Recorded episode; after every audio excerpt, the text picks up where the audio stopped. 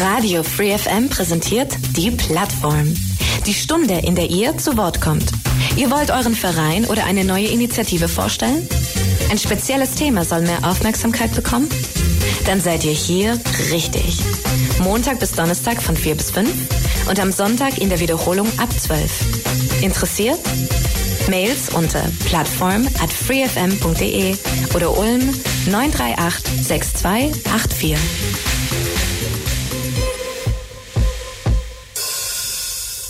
Radio Free FM, es ist 16 Uhr und damit Zeit für die Plattform, wie so ziemlich jeden Tag, Montag bis Donnerstag auf diesem Sendeplatz. Mein Name ist Michael Trost und heute in der Sendung sprechen wir über ein Thema, was in der Öffentlichkeit, glaube ich, gar nicht so bekannt ist. Es geht um sogenannte Plexusparese bzw. um Plexuskinder. Bei mir im Studio ist zu Gast der Verein Plexuskinder e.V.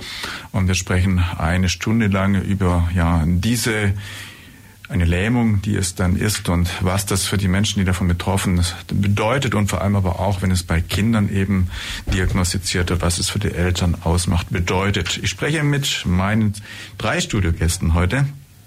Das sind zum einen die Frau Miriam Mahler, die erste Vorsitzende des Vereins. Hallo Frau Mahler, herzlich willkommen. Hallo, danke.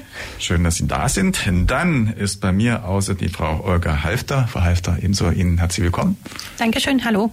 Und außerdem ist der Herr Günther Neumann da. Hallo, Herr Neumann, willkommen. Hallo drei Gäste also heute jenseits des Pultes und wir sprechen eine Stunde lang über dieses Thema, was wie schon meiner Ansicht nach gesagt gar nicht so in der Öffentlichkeit bekannt ist und genau auch aus diesem Grunde ist der Verein heute bei uns in der Sendung, um dieses Thema auch etwas ja mehr in die Breite zu tragen, darüber zu informieren und viele, die vielleicht doch an der Stelle ähm, Bescheid wissen sollten, einfach auch zu diesem Thema mehr zu informieren. Zunächst, bevor wir aber in die Tiefen des Themas einsteigen, machen wir es wie immer. Wir machen eine kurze Vorstellrunde und ich würde sagen, sagen, Frau ja, Mahler als Vorsitzende, wahrscheinlich sinnvoll, dass wir Sie mal anfangen lassen, einfach mal quer durch, einfach ein paar Worte kurz vorab zu Ihnen, einfach damit die Hörer auch wissen, wer ist denn heute bei uns im Studio, wer wie was so, in Kürze nur das Wichtigste, kleine Vorstellrunde. Ja, sehr gerne. Ähm, ja, mein Name ist Mirjam Mahler. Ich habe einen Sohn, der betroffen ist. In der Schwangerschaft war alles normal. Auch bei der Geburt war zunächst alles normal. Das dauerte aber alles furchtbar lange. Und irgendwann kam dann der Oberarzt zu uns und sagte, wir müssen diese Geburt beenden.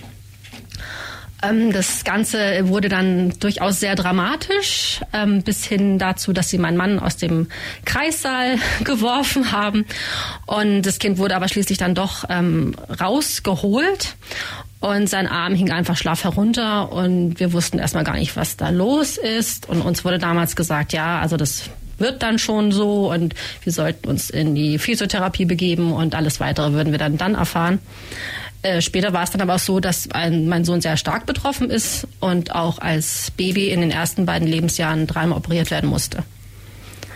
Heute ist er erwachsen, er studiert, er lebt sein Leben, aber er hat immer noch Einschränkungen und ich habe dann auch andere Betroffene getroffen und haben, wir haben uns dann gemeinsam überlegt, dass wir doch anderen Betroffenen einfach helfen möchten, einfach äh, für bessere Informationen sorgen wollen mhm. und daher haben wir 2010 diesen Verein gegründet. Mhm. Ja, mein Name ist Olga Halfter. Ich bin vor knapp sechs Jahren das erste Mal Mama geworden. Und wie es halt so beim ersten Kind ist, ist man dann vor Erwartungen und ist total gespannt und freut sich auf das Kind und ähm, stellt sich natürlich alles schon so vor, wie es beschrieben ist. Das wird schon alles laufen. Bis es dann einfach während der Geburt irgendwann zum Geburtsstillstand kam. Und da habe ich schon gemerkt, irgendwas klappt nicht so richtig und es geht noch nicht so richtig voran.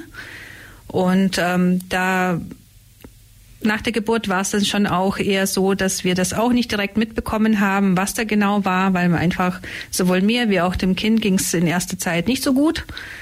Und erst so am zweiten oder dritten Tag habe ich es dann richtig realisiert, wo ich dann genommen habe und ähm, die Krankenschwester zu mir gesagt hat, ja, Sie passen ja dann kurz auf den Arm auf oder passen Sie auf den Arm auf. Ah, jetzt gedacht, wieso, was ist denn mit dem Arm? Oh, ich hole mal den Arzt. Und äh, erst dann habe ich das dann so richtig erst mitbekommen, dass da tatsächlich bei der Geburt was passiert ist, was ich ja schon zwar wahrgenommen habe, aber nicht so richtig gewusst habe, wie, wo, was. Und ähm, es war dann ja eine etwas komische Zeit, weil man freut sich eigentlich auf das erste Kind und wird dann aber so ein bisschen, ja, nicht wirklich informiert, beziehungsweise die Infos, die man bekommt, sind eher spärlich.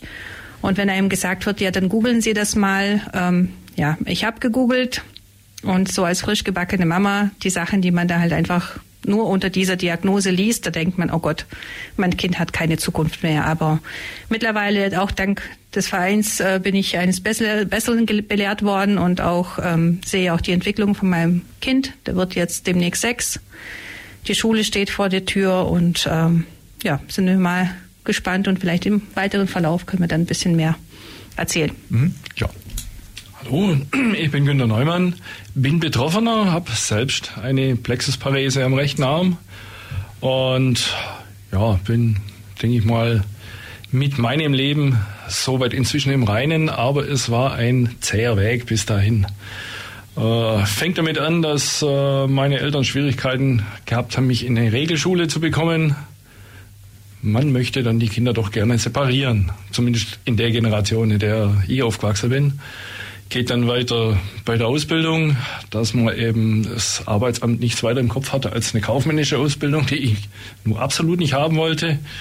Und zieht sich dann auch weiter durchs sonstige Leben. Wenn man einen Führerschein machen will, hatte ich noch Glück, weil die Gutachter beim TÜV relativ großzügig waren.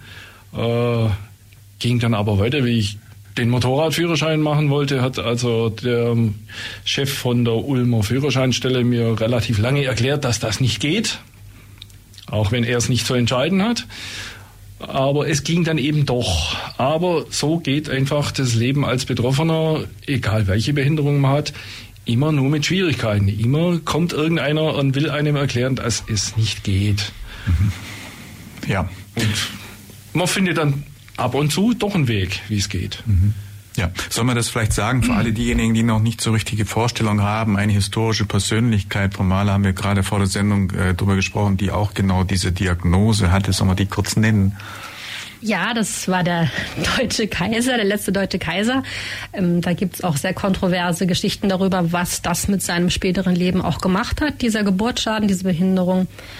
Martin Schien, der Schauspieler, hat das auch. Ähm, es gibt natürlich auch andere Menschen, die diese Behinderung aus anderen Gründen haben, die zum Beispiel einen Unfall haben. Es gibt viele Menschen, die zum Beispiel durch einen Motorradunfall ähm, mit einem solchen Schaden leben. Wir haben in unserem, in unserem Verein einen Sportler, ähm, Tim Focken, der ist in Afghanistan verletzt worden im mhm. Einsatz als Soldat ja. vor circa zwölf Jahren und der hat durch diese Verletzung auch eine Plexusparese. Mhm müssen wir dann doch jetzt äh, ein bisschen näher erklären, bevor wir vielleicht äh, doch auf den, äh, dann auf den Verein kommt, doch ein bisschen näher erklären. Also es handelt sich um eine Lähmung, die letztendlich ähm, über Nerven und Versorgung ähm, letztendlich ähm, den Arm irgendwo nahe, äh, lahmlegen. Und das kann ausgelöst sein entweder durch ein Geburtsproblem oder durch Unfälle oder sonstige ja, Vorkommnisse, die Genau, also wir unterscheiden eigentlich Passieren, ja. die geburtstraumatische Plexoparese, das passiert bei der Geburt. In der Regel ist es so, dass das Kind stecken bleibt. Das ist ein geburtshilflicher Notfall, das nennt sich Schulterdystokie.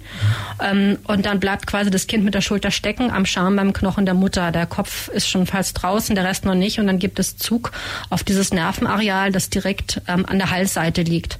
Und Nerven sind dehnbar bis zu einem bestimmten Grad. Also wie ein Gummiband kann man sich das vorstellen. Ich kann mhm. Dehnen und ab einem bestimmten Punkt reißen sie und im schlimmsten Fall reißen sie aus der Wirbelsäule aus. Es geht ja immer um den Strom, der durch diese Nerven durchfließt zu den Muskeln hin. Jetzt, wenn sich ein Nerv überdehnt hat, kann er sich wieder erholen, versucht sich quasi wieder, ja, wie zusammenzuwachsen. Ähm, und das ist in den leichteren Fällen auch so. Da erholen sich die Kinder wieder, müssen aber die ganze Zeit über Physiotherapie machen.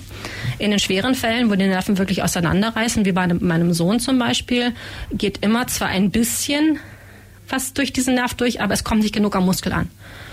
Und ähm, dann muss man natürlich dann schon über, überlegen, wie kann das dann therapeutisch behandelt werden. Sobald der Muskel natürlich nicht angesprochen wird, dann verkümmert er. Und dann vergisst auch der Kopf, dass es einen Arm gibt. Und dann wird dieser Arm auch im Alltag nicht eingesetzt werden. Der Arm wächst auch nicht mit. Der ist meistens schmaler. Er hat oftmals auch eine andere Haltung. Und da muss man natürlich schauen.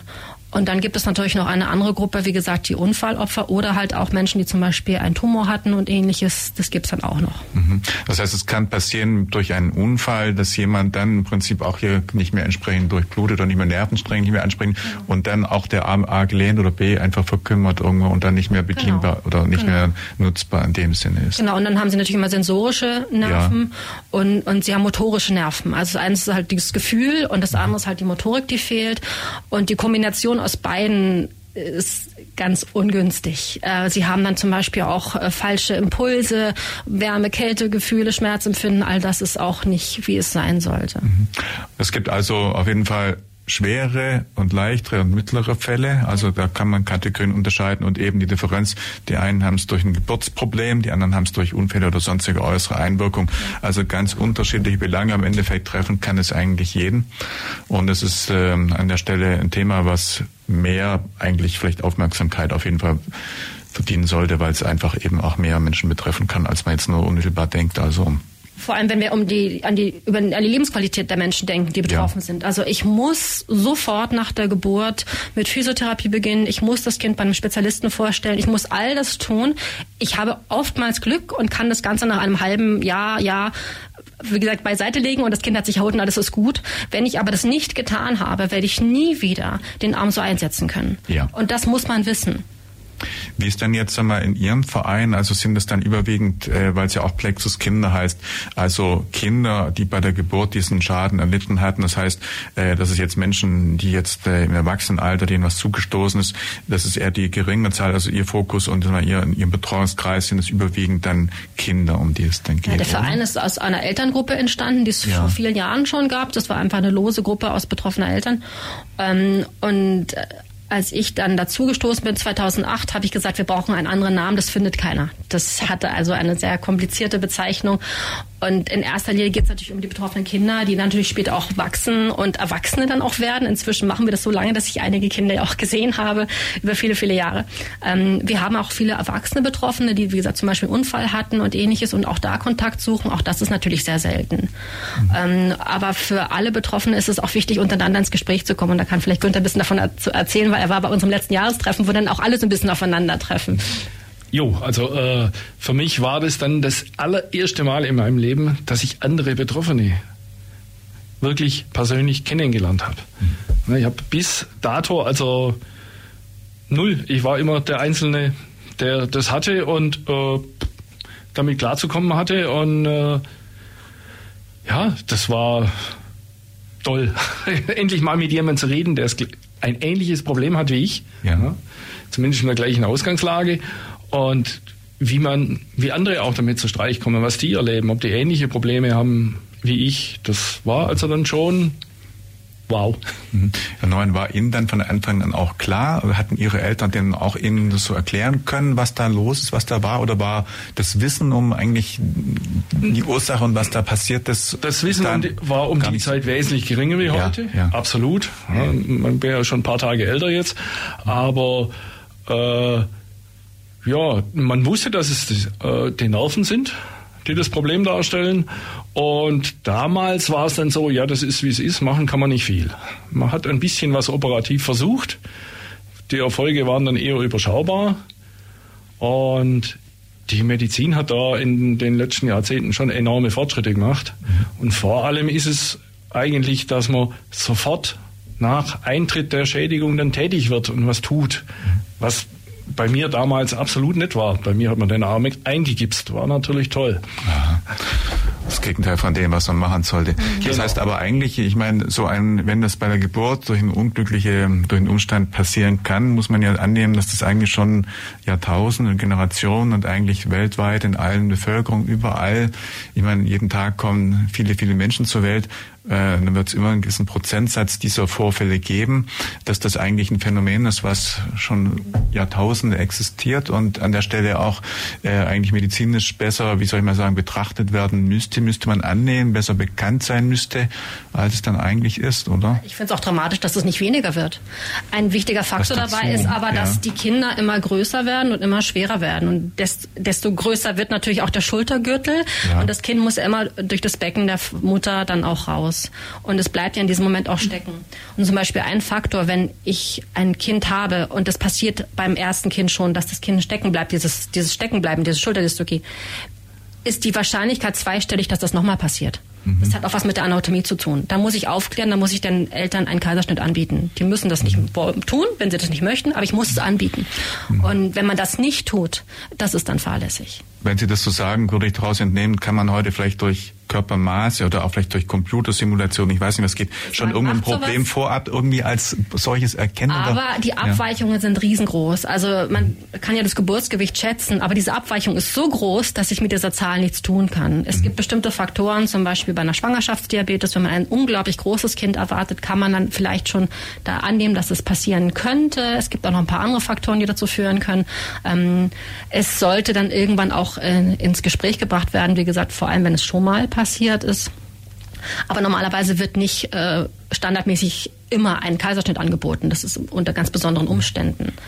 Betroffene Mütter werden aber meistens bei einem zweiten oder dritten Kind einen geplanten Kaiserschnitt haben wollen. So war es auch in meinem Fall. Ja, jetzt muss ich nochmal nachfragen. Sie sagten, und das ist mir jetzt neu, dass Kinder heute eher größer geboren werden. Liegt das also in, so wie auch Kinder insgesamt einfach größer werden als meist die Eltern äh, in der, in der ja, in der einfach an den geänderten Umweltbedingungen oder ist das weltweit ein Phänomen, dass Kinder also das, das Problem vielleicht Dramatik an Dramatik äh, mehr noch bekommen hat, weil Kinder größer geboren werden, Kinder weltweit größer irgendwo dann als Baby schon es sind. sind es sind viele Faktoren. Also die Kinder sind größer, die Kinder sind schwerer, die Mutter, Mütter sind größer, die Mütter sind schwerer. Mhm. Ähm, es geht auch um dieses Größenverhältnis. Mhm. Ähm, es kommt auch darauf an, in wie vielen Fällen wird ein geplanter Kaiserschnitt vorgenommen. Wenn ich natürlich mehr geplante Kaiserschnitte habe, habe ich weniger solche Fälle. Ich kenne aber auch Familien, die haben beidseitig betroffene Kinder. Das gibt's auch. Das heißt, das ist ein Punkt, den habe ich mir auch notiert. Diese Plexus parese kann einarmig oder zweiarmig, linke, rechter oder beide, beide. passieren. Und die, es gibt auch keine junge Mädchen, da links, rechts, da gibt es keine Abweichungen. Das ist jetzt mhm. nicht irgendwie, dass man sagen würde, das kommt jetzt häufiger vor. Mhm. Also grundsätzlich, wenn er stecken bleibt oder das Kind stecken bleibt, dann besteht diese große Gefahr. Genau, und, und das müssen die Gynäkologen üben. Also die müssen das üben, dieses Steckenbleiben, die müssen noch bestimmte Protokolle dann ähm, durchlaufen, die müssen bestimmte Dinge in bestimmten Reihenfolge tun, um das Kind da rauszuholen rauszuholen. Mhm. Und dann wird es dramatisch im Kreissaal. Vielleicht magst du ein bisschen genau. erzählen. Ähm, ja, bei mir spielt sich gerade schon so ein bisschen ein Film ab, wie es mal vor sechs Jahren war. Ähm, bei uns war es auch eigentlich eine total normale Schwangerschaft. Also die Frauenärztin hat dann auch immer wieder regelmäßig ausgemessen und Ultraschallbilder wurden auch gemacht. Dann hat sie auch gesagt, ja, es könnte ein größeres Kind werden, aber es ist jetzt echt noch schwer zu sagen. Und ich habe dann auch wirklich aus meinem Umfeld auch von vielen gehört, und die gesagt haben, ja, die haben mir das Kind so und so geschätzt und dann war das aber deutlich äh, schwerer oder deutlich leichter. Von daher kann ich da eigentlich ähm, der Frau Male zustimmen, dass es wirklich sehr schwer ist vorauszusagen.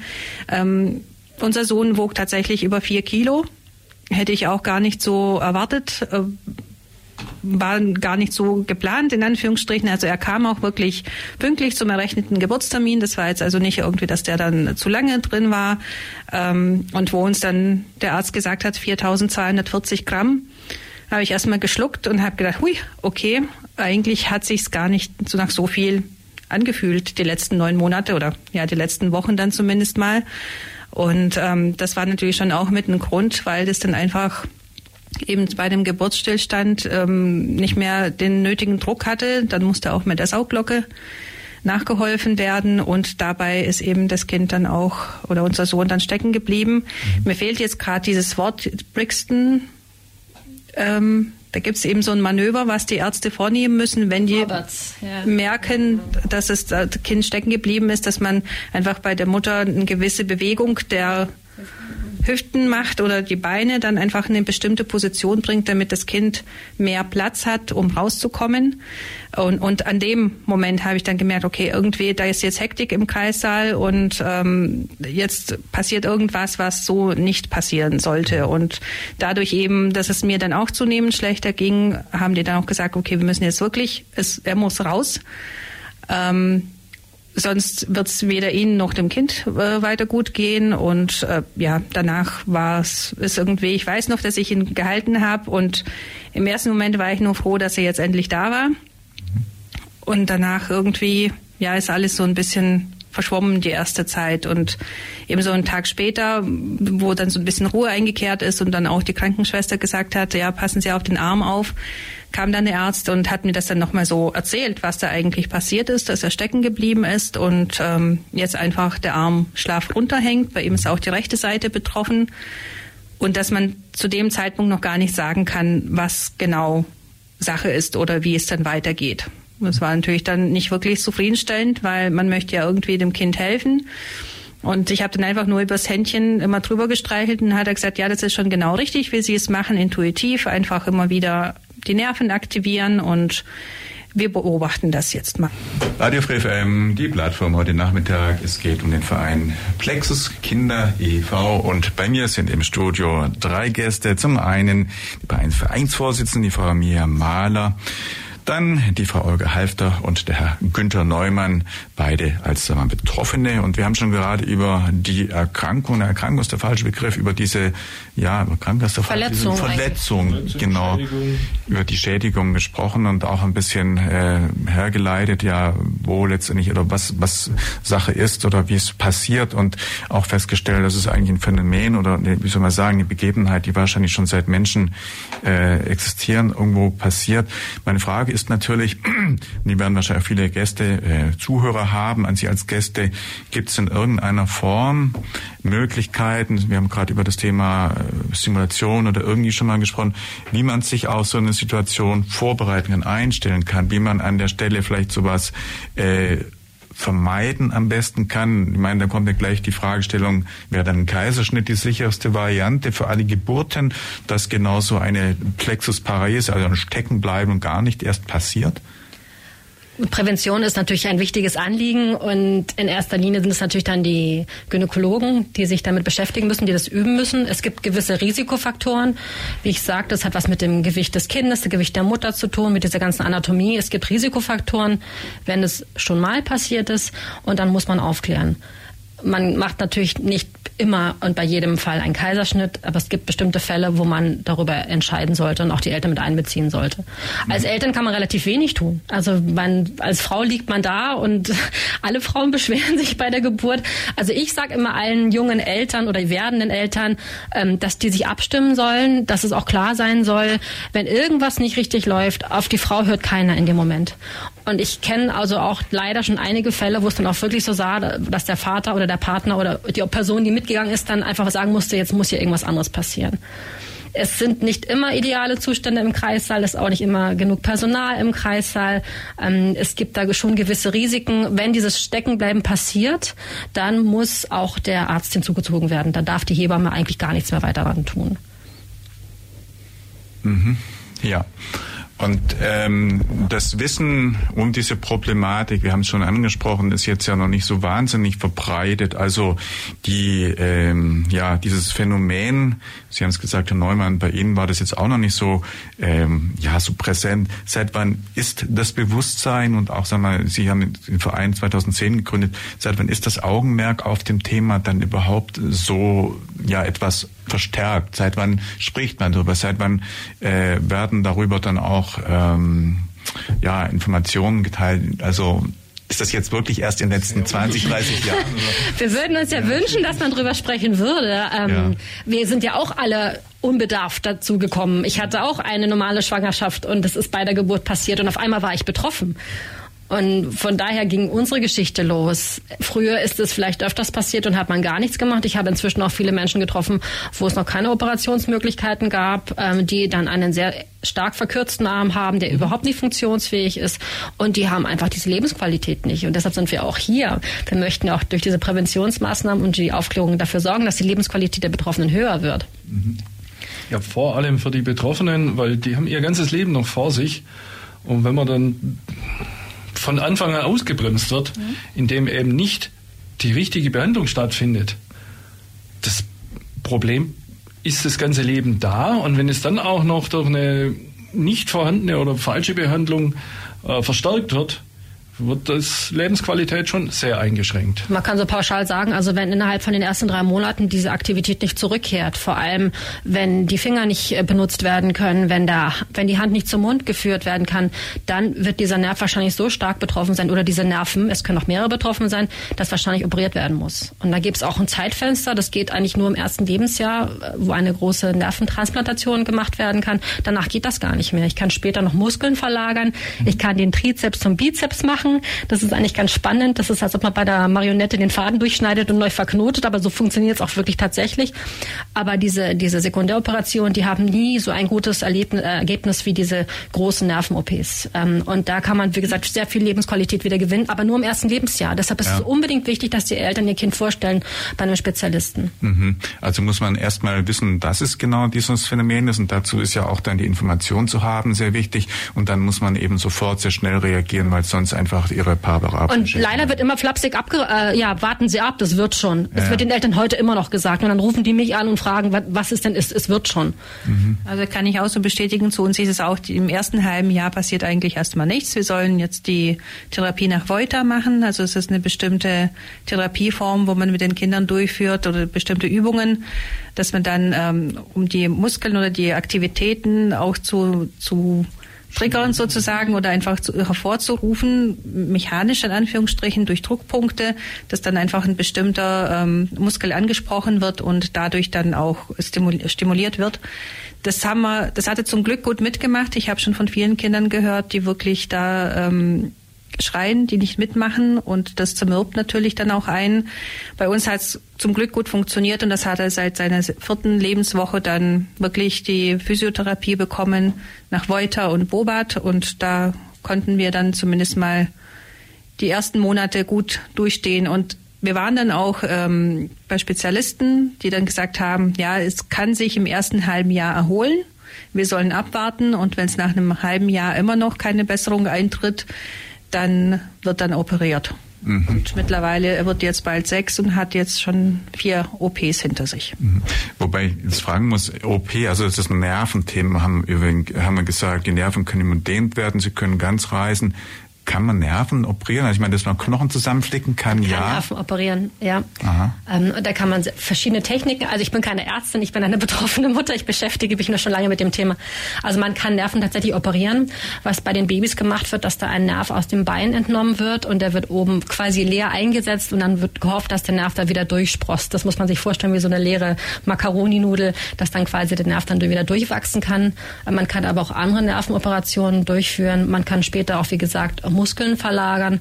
Man kann auch orthopädische Operationen machen, wenn dann zum Beispiel die Schulter quasi äh, blockiert hinten, weil der Knochen hinten anschlägt. Also es gibt viele verschiedene Techniken. Man kann auch zum Beispiel den Oberarmknochen durchschneiden und drehen, um mehr Innenrotation zu haben. Also ich muss nach innen greifen können, um die Hand zum Mund zu führen. Ich muss nach innen greifen, um meine Hose zuzumachen. Innenrotation ist un unglaublich wichtig und dann wird eventuell auch das gemacht werden. Also es gibt verschiedene Möglichkeiten, aber diese, diese eine Operation für sehr hohe Lebensqualität, um möglichst viel Nerv wiederherzustellen, herzustellen, die geht nur bei Babys. Mhm. Ja, und wenn man dann im höheren Alter ist, wo jetzt wieder fortgeschritten, dann, man, dann ist chancenlos, das, oder? Dann ist chancenlos. Es gibt ein paar mhm. Sachen, also bei mir hat man auch sehr spät noch äh, Sehen verlegt. Das hilft aber bei weitem nicht so wie die OPs als Säugling. Mhm. Zum einen und teilweise helfen sie auch gar nicht. Ja, das, ist, das wird versucht. Mhm. Bei mir hat man auch äh, eine Sehne verlegt an der, an der Hand aber der Effekt ist dann überschaubar. Das ist halt, glaube ich, auch das Schwierige. Man kann das vorab gar nicht wirklich prognostizieren. Was bringt es einem tatsächlich? Also wir haben dann auch bei der ersten OP, ähm, waren wir nicht beim Spezialisten für Plexusparese oder Plexuschirurgie. Und ähm, da hieß es, wir haben Vernarbungen gelöst, wir haben gemessen, es funktioniert eigentlich alles, das wird wieder. Da war er neun Monate und es ist dann halt einfach nicht besser geworden, dann hieß es, na ja, dann üben Sie nicht genug mit dem Kind, obwohl wir dann zu Physio, zu Ergo und alles Mögliche zu Hause versucht haben, wirklich auch in die äh, Situation dann mit einspielen zu lassen, dass er übt und seinen Arm benutzt. Und es war dann aber immer ja nicht ausreichend. Und dann hieß es auch irgendwann, ja gut, Sie machen nicht genug. Als Eltern verzweifelst natürlich, weil du weißt, du versuchst ja schon dem Kind bestmöglich irgendwie alles zu ermöglichen oder den zu bestärken. Und dann sind wir dann einfach auf die Suche gegangen und da bin ich auf den Verein gestoßen und habe erst gedacht, na ja, oh je, die ganzen Spezialisten, die sind ja immer irgendwo ganz weit weg. Und als ich dann die Postleitzahl gesehen habe und gedacht habe, es sind nur 40 Kilometer von uns, da rufe ich mal an. Und äh, gerade so der Erstkontakt mit der Frau Mahler war dann auch ähm, wirklich so nach dem Telefonat, wo ich erst mal da saß und habe gedacht, warum? Erst jetzt. Warum bin ich nicht schon früher irgendwie an die Infos gekommen, an die richtigen Adressen, dass ich mich da hinwenden kann, mich austauschen kann, fragen kann, wie geht's den anderen, weil wenn man googelt, ist man verloren in den Tausenden und Millionen Ergebnissen eigentlich und nicht immer trifft aber das auf einen zu. Und es gibt so viele unterschiedliche Ausprägungen von leicht bis sehr schwer bis gar nicht, äh, gar nichts machbar.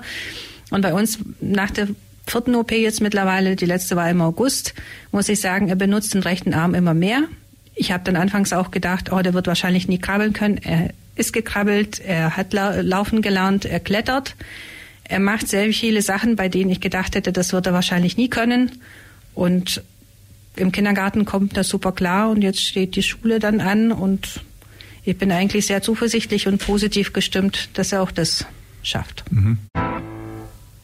Die Plattform Radio Free FM heute Nachmittag zu Besuch bei mir im Studio sind Plexus Kinder e.V., ein Verein, bei dem es um die Plexus Parese gibt, eine Lähmung, die durch ja, Verletzungen der Nerven beim, bei der Geburt oder durch Einflüsse, durch Unfälle oder externe sonstige ja, Einflüsse einfach äh, dann passieren können. Und wir haben gerade über die Problematik gesprochen. Wir haben auch gerade, wie kann man vielleicht vorbeugen und vor allem aber auch, wie kann man sich informieren, wie informiert man gesprochen. Jetzt äh, so ein Punkt, den ich ansprechen wollte, war, ich habe vorab gelesen, dass es äh, zum einen in Bezug auf, was kann man tun, Aspekt der medizinischen äh, Richtung ist. Da haben wir auch schon ein bisschen drüber gesprochen, aber auch, dass man Kinder dann heute auch äh, in Psychotherapie schickt und äh, zu Psychologen. Jetzt ist da natürlich meine Frage, was äh, soll dort in der Psychotherapie oder in der Psychologie bewirkt werden, weil letztendlich den Schaden, der entstanden ist, der Nerven wird man damit wahrscheinlich eher nicht beheben können. Geht es darum, einfach Motivation zu schaffen oder was ist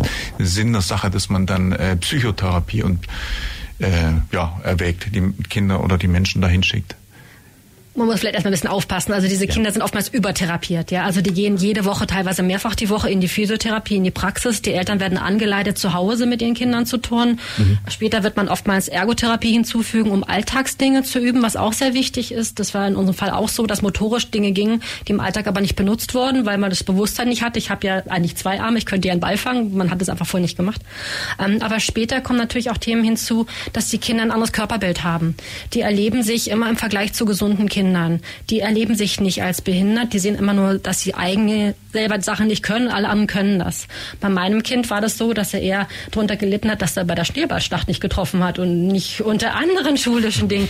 Mhm. Und, und da sollte man die Kinder auch abholen und denen das auch anbieten, dass die auch mal drüber sprechen können, dass die drüber sprechen können, dass sie sich als anders empfinden und dass sie sich immer mit gesunden Kindern vergleichen. Das ist oftmals ein Thema, weil Menschen mit einer Plexusparese werden sich meistens nicht als behindert bezeichnen, auch diese ganzen Förderangebote nicht nutzen, auch viele Beratungsangebote nicht nutzen. Alles wird irgendwie normal versucht und die Kinder haben durchaus ja ihre Einschränkungen und da finde ich schon ganz wichtig auch, dass die Kinder auch mal drüber sprechen können, aber auch, dass die Eltern auch unabhängig von den Kindern auch mal dieses Trauma mitverarbeiten können. Aber vielleicht kannst du ein bisschen was von deiner Perspektive erzählen. Ja gut, war natürlich andere Zeit, aber der Versuch war ganz klar gegeben, so in Anführungsstrichen normal wie möglich alles mitmachen. Wenn du was willst, dann mach das gefälligst. Äh, trag deinen Schulranzen doch auf der anderen Seite. Na, ja, dann tut man das halt, solange man unter Augen ist. Kaum ist man wieder alleine, ja, dann hat man den Schulranzen halt wieder auf die Hand getan, was leichter geht. Und das ist schon etwas, wo dann auch erst im Alter, wenn dann so langsam die kleinen Wehwehchen kommen, weil wenn man da alles mit einer Seite macht, dann rebelliert die irgendwann das sich dann wieder anzugewöhnen, zu sagen, okay, shit, die Eltern hatten doch recht, du sollst doch vielleicht auf der anderen Seite mal ein bisschen mehr tun, ist dann aber oft zu spät, weil die Schädigung dann nicht mehr reversibel ist, auch auf der anderen Seite. Ja, und im Kindergarten wird einem ja auch vieles abgenommen. Da muss ich ja einiges nicht können. Es gibt immer jüngere Kinder, die das auch noch nicht können. Dann ist es nicht so schlimm. Später ist es eigentlich eher in einer, in einer weiterführenden Schule größeres Thema. Die Grundschule geht meistens dann auch noch. Und auf einmal muss ich wie alle anderen das Geodreieck halten. Kann ich aber gar nicht. Das mhm. verrutscht immer. Äh, da kommen auch andere Dinge, mit denen man vorher noch gar nicht gerechnet hat. Und die Kinder möchten alle eigentlich nur normal sein.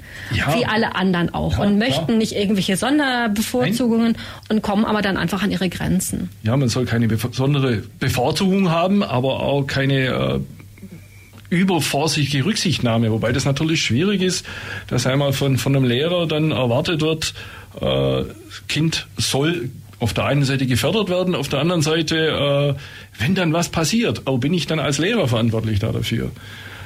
Genauso ist es bei mir jetzt, ne, ich bin ein Zwangslinkshänder. Also das, was normalerweise einem Linkshänder passiert, dass er rechts schreiben musste, das ist mir andersrum passiert.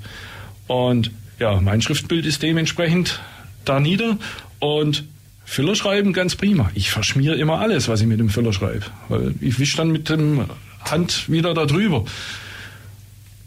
Geht aber nicht anders. Für die Kinder ist es unglaublich wichtig, mal andere Betroffene zu erleben. Also das ist Auch meistens das? so, dass die dann mit ganz großen Augen auf das andere Kind schauen, bei welchem, welcher Arm ist es denn?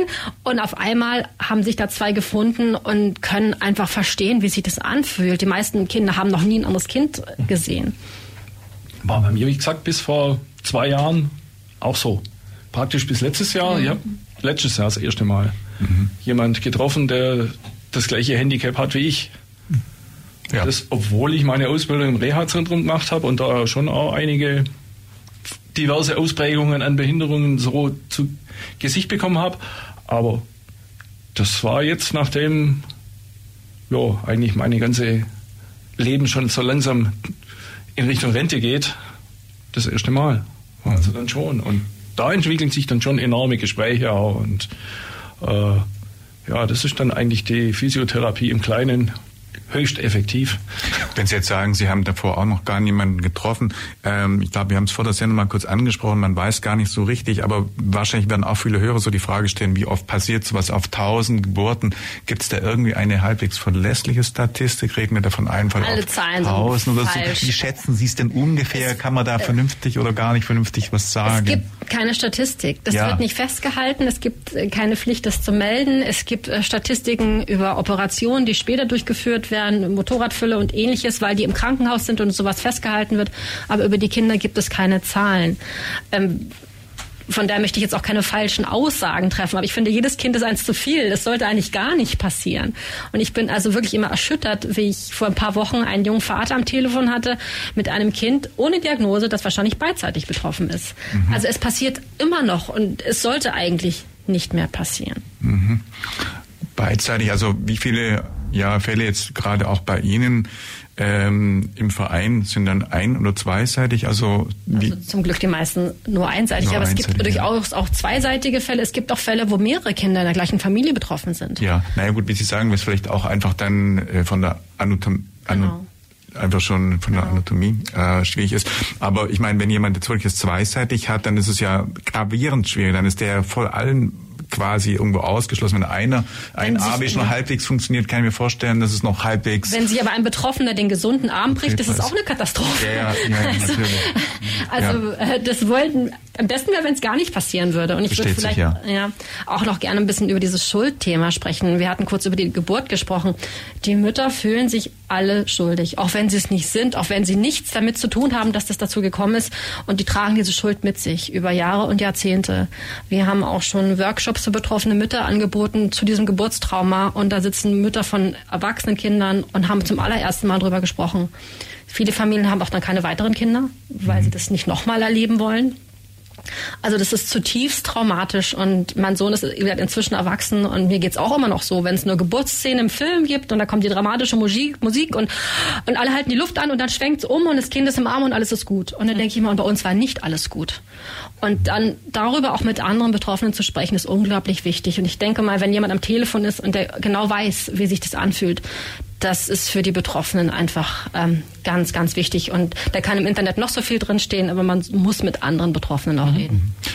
Die Plattform Radio Free FM. Wir sprechen heute mit dem Verein Plexus Kinder e.V. über die Plexus Parese, über diese ja bei der Geburt überwiegend auftretende Verletzung der Nerven und die Folgen und alles, was damit zu tun hat. Und auch die mögliche ja, Behandlung in frühen Kindestagen haben wir schon gerade gesprochen. Jetzt würde ich gerne noch ein bisschen über den Verein sprechen. Wir haben gesagt, der Verein wurde gegründet im Jahr 2010. Nun meine Frage zunächst einmal, äh, ist dieser Verein Plexus Kinder e.V. jetzt hier Ulm und um Ulm herum. Nein, so wir sind bundesweit Bundes aktiv. ah, ja, auch, wir kooperieren auch international mit anderen Vereinen aus der ganzen Welt. Mhm. Wir haben alle die gleichen Probleme und die gleichen Themen. Das ist eigentlich ganz spannend. Wir sind jetzt gerade auch in einem größeren Projekt äh, dran, dass wir international mehr zusammenarbeiten. Aber das ist natürlich nicht regional auf, auf die Region beschränkt. Mhm. Das heißt, Sie sind zwar in Ulm ansprechbar, Sie sind ja Ulm und Ulmerinnen. Weil wir hier leben. Genau. ja, aber Sie steuern, also Sie sind jetzt bundesweit auch Wir ansprechbar. sind bundesweit aktiv und wir machen zum Beispiel Jahrestreffen. Die sind auch bundesweit immer an verschiedenen Orten. Da kommen betroffene Familien, Betroffene und Fachkräfte zusammen. Und wir machen es meistens in einer Kita von einem betroffenen Kind, damit es auch einen örtlichen Bezug hat. Und in erster Linie geht es auch darum, dass die Kinder auf andere Kinder treffen, dass sie da einen schönen Tag miteinander verbringen können. Und dann gibt's halt auch noch Workshops und Aktivitäten für die Eltern. Aber in erster Linie geht's ums um die Kinder, dass sie wirklich auch andere Kinder auch mal kennenlernen, dass die Eltern sich austauschen können. Mhm. Wie viele Menschen sind dann jetzt in Ihrem Verein aktiv? Wie muss man sich das, Das sind vorstellen? nicht so viele, weil für uns ist die Hauptpriorität, dass alle Betroffenen alle Informationen bekommen. Man muss nicht Mitglied bei uns werden, um die Informationen zu bekommen. Alle bekommen alles. Die Mitgliedschaft ist eher eine Spende, damit wir unsere Aktivitäten fortführen können. Ähm, aber es geht uns in erster Linie darum, dass alle alle Informationen bekommen. Also von daher ist das alle, für alle offen. Und es gibt natürlich auch Familien, die nur kurzfristig betroffen sind, wo es zum Glück dann alles gut wird und das Kind nicht langfristig in Therapie muss, nicht langfristig operiert werden muss. Wir hatten kürzlich eine größere Spende von einem betroffenen Großvater, der einfach nur dankbar war und sagte, Mensch, ihr habt uns die Information gegeben und jetzt ist alles gut. Und äh, das ist ja auch eine schöne Auszeichnung. Ja, das heißt, die sind primär, also die Vereinsaktiven, dann die Leute, die Informationen teilen, die Veranstaltungen äh, organisieren und durchführen und äh, das im Prinzip für alle Menschen, die die Information Genau. benötigen. Und äh, also es gibt keine jetzt, um da sich äh, zu informieren, keine Verpflichtung jetzt zum Nein, Vereinsmitglied nein. zu werden, so Genau. gar nicht. Auch nicht, Mhm. um, den, um zu den Treffen zu kommen. Das ist ein bisschen günstiger dann für die Mitglieder. Mhm. Äh, es gibt jetzt die nächsten Treffen für Erwachsene. Das hat das organisiert ein betroffener Erwachsener aus Hannover. Ähm, dann waren wir jetzt kürzlich bei einem Fachkongress in Aachen als Vertretung der Selbsthilfe mit dabei. Wir haben eine Kinderbuchserie verlegt, äh, die ursprünglich aus Großbritannien stammt. Die Kinderbücher hat der Verein dort entwickelt und die haben wir dann hier übersetzt. Ähm, die kann man also auch bei uns anfordern, damit die Kinder zum Beispiel in der Schule erklären können, was ist hier eigentlich los oder auch im Kindergarten. Wir haben Tattoos für die Kinder, damit die es auch mit ihren Freunden mal teilen können. Wir haben Erklärvideos produziert und wir bemühen uns einfach um, um die Aufklärung. Mhm. Und wenn man jetzt also so ein äh, ja so einen Fall hat, dann bekommt man für alle Fälle dann auch weitere Kontakte oder Genau. irgendwie, wenn Sie jetzt zum Beispiel dann auch sagen, da ist jetzt Therapie wichtig, dann gibt es vielleicht erfahrene äh, auch Therapeuten oder Genau. Leute, die helfen können, dann vermitteln Sie auch das. Wir stellen auch Kontakte her. Wir haben jetzt auch in den letzten Jahren angefangen, Online-Austausch anzubieten. Teilweise unter Betroffenen, teilweise auch mit Fachkräften, mit ähm, Physiotherapeuten, Ergotherapeuten, Chirurgen, alles Mögliche, damit man halt auch dann vor Ort mal Fragen stellen kann, Psychologe und so weiter. Äh, das wird auch inzwischen sehr, sehr gut angenommen und das ist natürlich inzwischen online auch sehr gut möglich. Mhm. Wie ist denn das? Sie sind ja bestimmt dann, weil Sie es auch ansprechen, online äh, auf einer Website irgendwo zu finden. Das heißt, ich weiß, das ist so, wir haben ja selber geschaut. Wir sollten vielleicht einfach mal kurz die Webadresse angeben, wo man gegebenenfalls eben ja Sie findet, wo man auch ein bisschen was nachlesen kann. Genau, die Website heißt plexuskinder.de, Plexus mit einem X. Und zwar heißt dieses Nervengebiet Plexus brachialis. Das ist halt dieses Nervenareal, das äh, durch die, diesen ganzen Bereich mit versorgt und daher Plexuskinder. Und Kinder, wie gesagt, das waren in erster Linie die betroffenen Kinder. Das hat sich dann so weiterentwickelt. Äh, wir wollten auch eine Bezeichnung haben, die verstanden wird, die auch recherchierbar ist und die wurde auch bevor es den Verein gab, auch schon in der Fachwelt benutzt. Wir haben auch immer wieder mal die Kinder gefragt, ob das für die okay ist, dass wir die so bezeichnen, aber die finden es in Ordnung. Auch die Erwachsenen finden es auch in Ordnung. Also da gab es bisher keine ähm, Probleme. Wir haben auch eine Facebook-Gruppe, äh, wo man sich austauschen kann. Da schreiben wir eigentlich eher über Menschen mit einer Plexusparese. Aber da sind wir auch für alle alle offen und sind natürlich auch bei Instagram, bei YouTube und so weiter auch mit vertreten. Mhm. Herr Neumann, Sie sind nur betroffen, haben dieses Thema schon seit Kindestagen. Wie eingeschränkt letztendlich ist doch Ihre Lebensqualität damit oder umgekehrt? Was, was sind jetzt Dinge, die Sie gerne tun möchten, die jetzt eben nicht funktionieren? Also, also wir haben über Führerschein vorher gesprochen. Ja, ja. ich habe, wie gesagt, fast immer das Glück gehabt, mit einem Streifschuss davon zu kommen. Ich bin beim äh, Führerschein, ich habe eine schöne Tabelle an Auflagen drin, dass also zum Beispiel äh, Rückwärtsgangsperre muss ich mit dem rechten Arm benutzen können, obwohl der eingeschränkt ist, sonst muss ich Automatik fahren. Äh, so ein paar Kleinigkeiten. Größere Schwierigkeiten waren dann, wie ich einen Motorradführerschein machen wollte, aber auch das ging noch, weil ich einen Gutachter beim TÜV hatte, der da recht großzügig war, der gesagt hat, alles auf die Straße, was geht. Findet man nicht sehr viele. Die meisten versuchen über ein entsprechendes Papier sich abzusichern. Nicht, dass der aufs Moped hockt oder ins Auto, ist ja dann egal. Und aufgrund seiner Behinderung kann er irgendeine Verkehrssituation, die vielleicht einmal im ganzen Leben vorkommen könnte, nicht beherrscht. Und dann bin ich schuld, weil ich dem ja. die Möglichkeit zum Autofahren oder zum Motorradfahren gegeben hat. Mhm. Und ja, von der körperlichen Seite her, manchmal könnte ich schon aus meiner Haut fahren, wenn ich weiß, mit beiden Händen würde es jetzt gehen. Wenn ich in meinem Hobby im alten Auto rumschraube oder am Motorrad und dann mit beiden Händen würde es jetzt gehen, dann ja, ja bin ich nicht genießbar. Und da gibt es jetzt auch nicht, pardon, ja. Ja, aber ja, ansonsten bin ich nicht so arg eingeschränkt. Ja. Ja, da gibt's jetzt nicht irgendwie Möglichkeiten, weil heute gibt's ja irgendwie mit, also, also wenn Gliedmaßen fehlen, dass man sogar irgendwie Prothesen oder was anderes, gibt's nicht irgendwie was, was den Arm irgendwie kräftigt, stärkt, irgendwelche Jacken oder irgendwas, was dann irgendwie vielleicht noch irgendwie hilft, unterstützt oder irgendwie so irgendwie ja, was? Das ist insofern schwierig, dass ja. äh, das Nervensignal, das zum Beispiel bei einer Amputation ja da ist, ja. dass man das abgreift und dann entsprechend einen äh, Actuator das tun lässt, was vorher die Hand zum Beispiel gemacht hat, aber das Nervensignal kommt ja gar nicht an. Ich habe nichts zum Abgreifen, das dann diese Funktion für mich übernimmt. Es gibt, wie gesagt, einige Operationen, wo man äh, Muskel und Sehnen umlegt für eine andere Funktion, dass man aus einem Beuger einen Strecker macht. Und diese Möglichkeiten sind aber in ihrer Effektivität nur sehr eingeschränkt. Das ist einfach nicht das Gleiche, wie wenn ich diesen Muskel direkt vom Gehirn aus anfahren kann. Gibt es da in Bezug auf Forschung und auf äh, ja, die nächsten Jahre irgendwie Hoffnung, dass man da genau in diese Richtung irgendwie was noch erreichen kann? Irgendwelche Möglichkeiten schafft es Menschen eben dann doch ja, ja, es, es gibt jetzt schon Möglichkeiten, dass man also Nervenabrisse wieder reparieren kann. Das geht inzwischen schon, aber die Nervenausrisse, wenn also wirklich das an der Wirbelsäule ausgerissen ist, dann ist das so.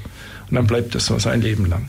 Manches kann man durch Ergo und gutes Training, sage ich jetzt mal, sich antrainieren, dass dann doch eine gewisse Funktion vorhanden ist.